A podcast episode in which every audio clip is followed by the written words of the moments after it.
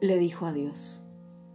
Él se cansó de llevarle rosas y que ella solo viera el gasto y no el gesto.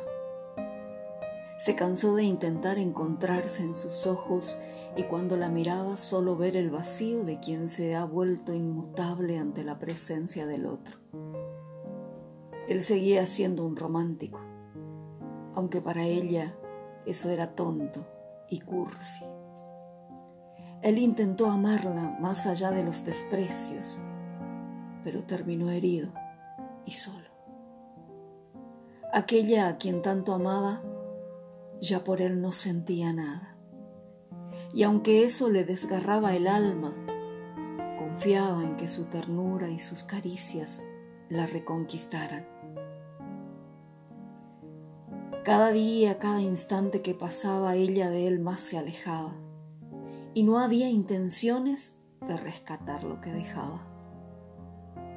La oscura sensación de haber perdido de no ser correspondido fueron ahogando sus palabras y sus brazos se volvieron fríos, aunque su corazón era fuego sin poder quemar sus sentimientos. Entendió que la forma más correcta de amarla era marchar y dejar que por él ella no se sintiera atada.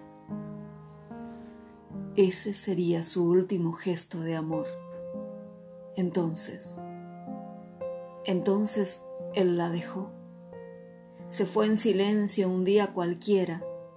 No hubo despedidas, palabras de adiós, insultos o reproches. Él se fue. Él la dejó. Él le dijo adiós, pero guardó en su alma aquel inmenso amor.